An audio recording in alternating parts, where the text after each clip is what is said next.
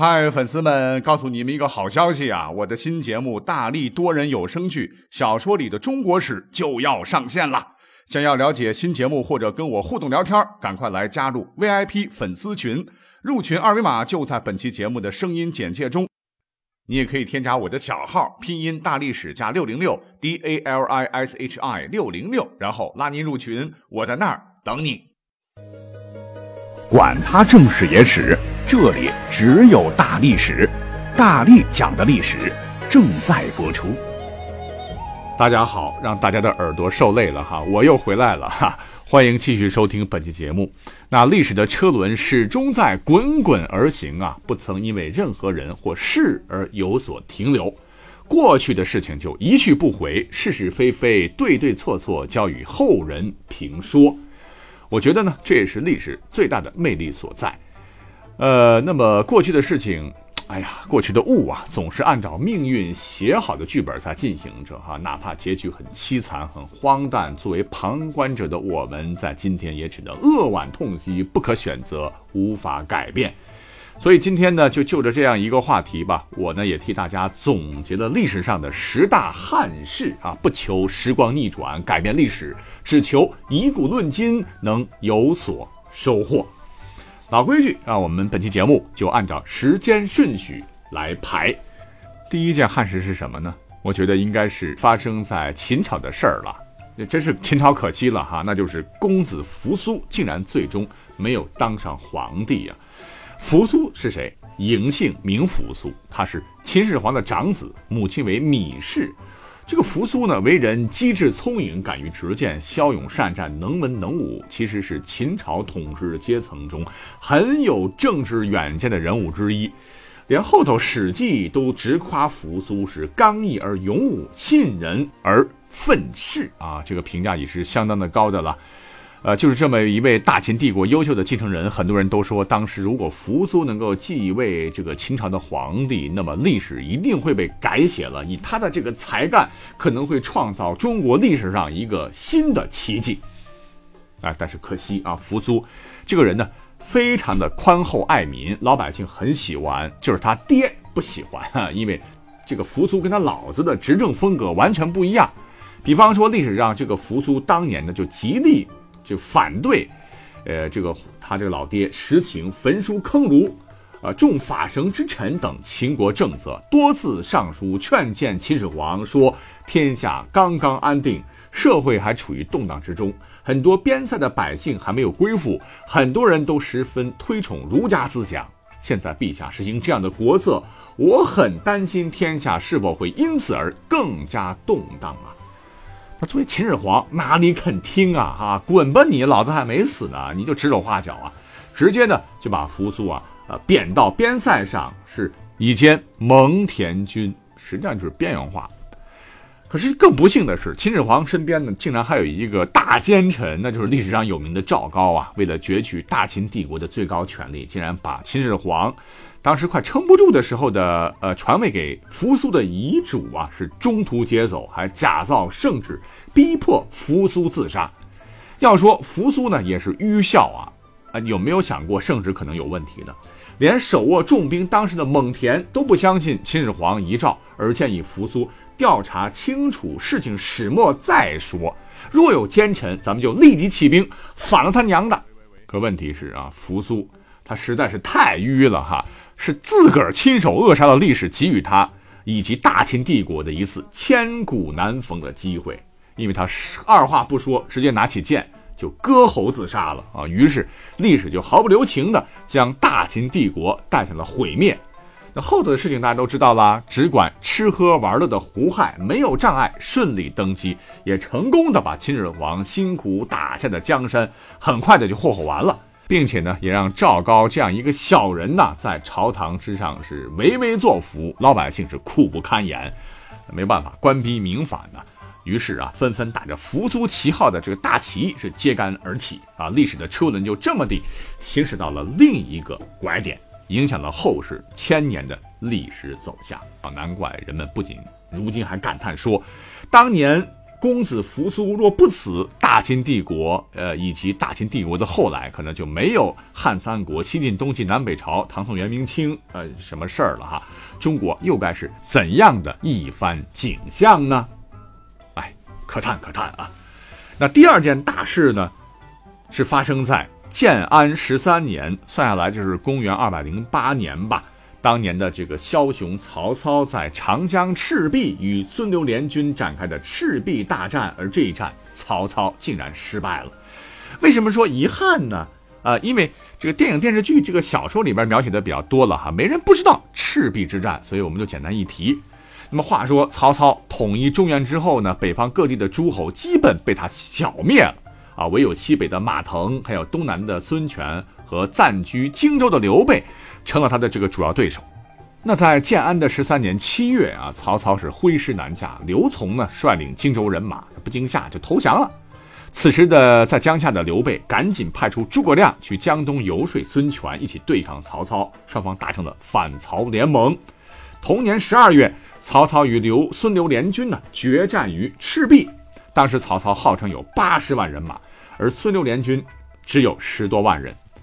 可是由于北方军事的不习水战，曹操令人呢将大船连锁在一起，东吴大都督周瑜使用火攻，然后孙刘联军最后是以少胜多，大破曹军，曹操兵败退回中原，整个荆州呢被孙权和刘备瓜分。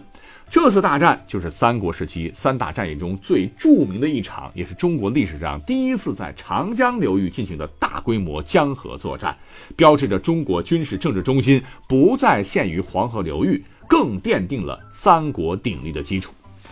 那讲到这儿，很多人都会觉得啊，这有什么汉室所说？那我们心目中啊，都是向着刘备、诸葛亮的啊，曹操败了，刚刚好而已啊。哎，其实如果你这么想，那就是。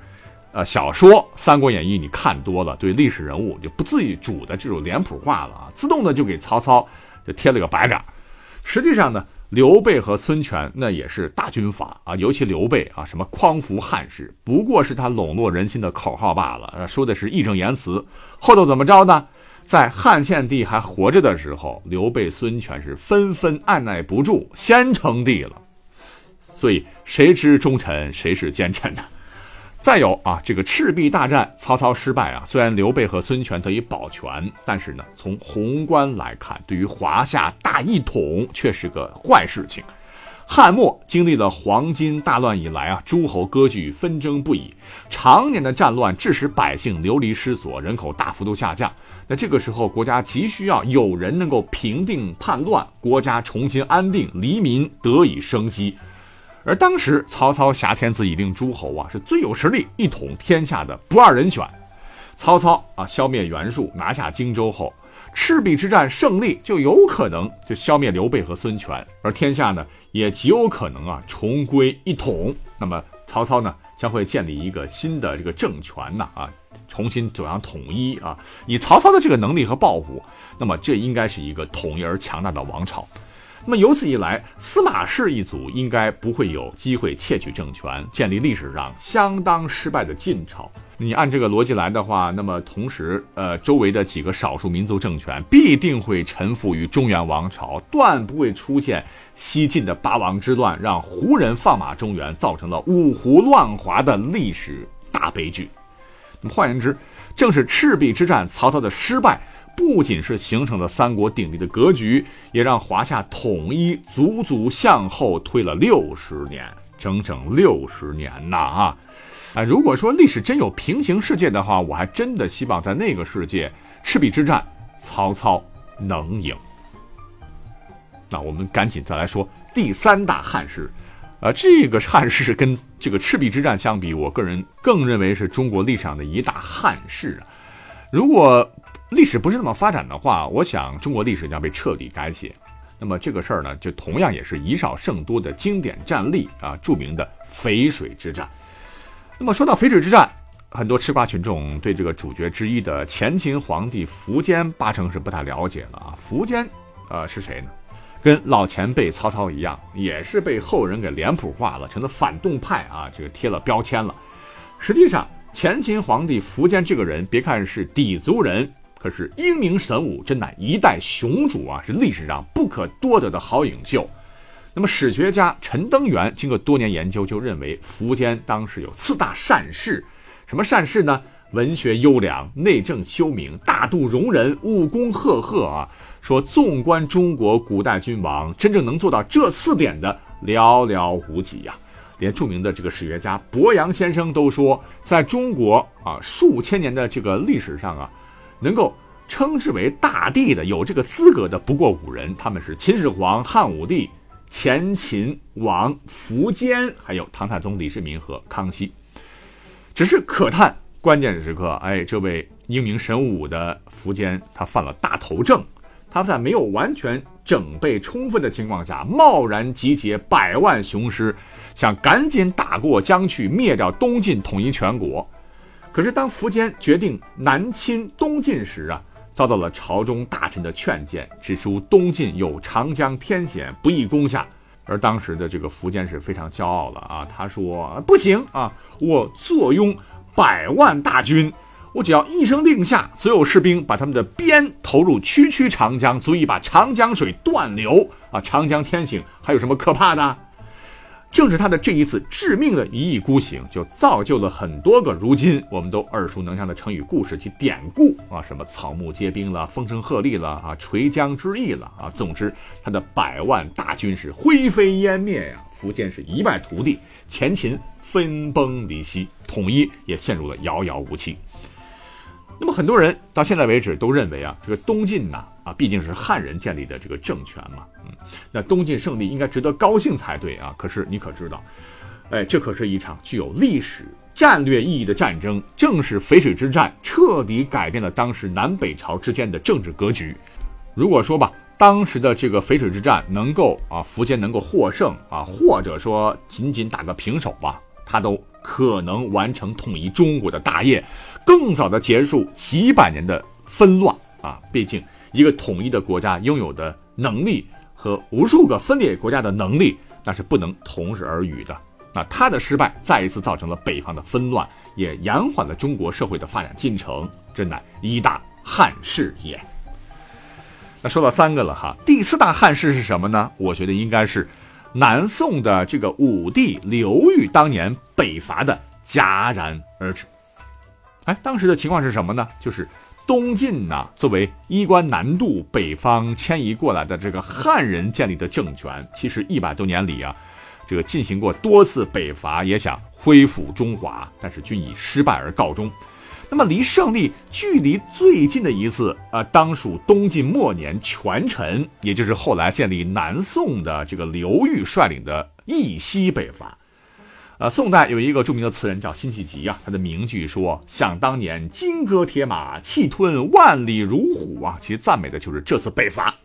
然而，和历次北伐一样，一西北伐最终也是草草收场，功败垂成。而当时的情况，不是刘裕太弱啊，因为他当时是天下无敌手了啊，是灭桓玄，扫卢顿，然后灭后蜀，北上灭南燕，屠尽。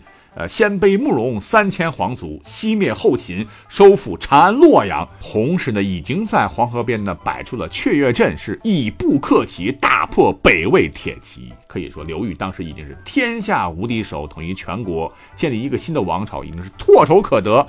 就在这关键的时刻，刘裕，一个出色的军事人才，那么一个从来没有几乎失败过的一个优秀的将领啊，却做出了一件让人不可理解的事情。那刘裕呢，在消灭了劲敌后秦的军队，长安城已经是收入囊中之后，他在这里还没有站稳脚跟，就突然的是匆匆忙忙的赶回了自己的这个大本营。那本来就是可以轻而易举的得到的这个北魏，他也放弃了。哈，在没有人追杀他，也没有埋伏的情况下，刘裕当时为什么要走？真的让人匪夷所思啊！因为他当时。是听见了一位大臣去世的消息，这位大臣叫做刘牧之。哎，这个历史上真的很难让人理解啊！为了一个大臣，竟然放弃了一个王朝啊，放弃了历史教育的一次改朝换代的绝佳机会，放弃了百万的北方被战争摧残蹂躏的百姓。怎么看，这都是一件历史上的汉室中的汉室啊！真是让人唏嘘啊！讲到次件，那第五大汉室。这样吧，啊，看大家对于本期的收收听率怎么样，再做一期节目啊。同时，作为历史爱好者的你们，如果呢也觉得历史上的有一些故事啊、一些事件啊，也算是憾事啊，那么在这里也请各位能够来留言好了哈，我也筛选一下，看看能不能下期讲一讲。那感谢各位的收听，我们下个月再见。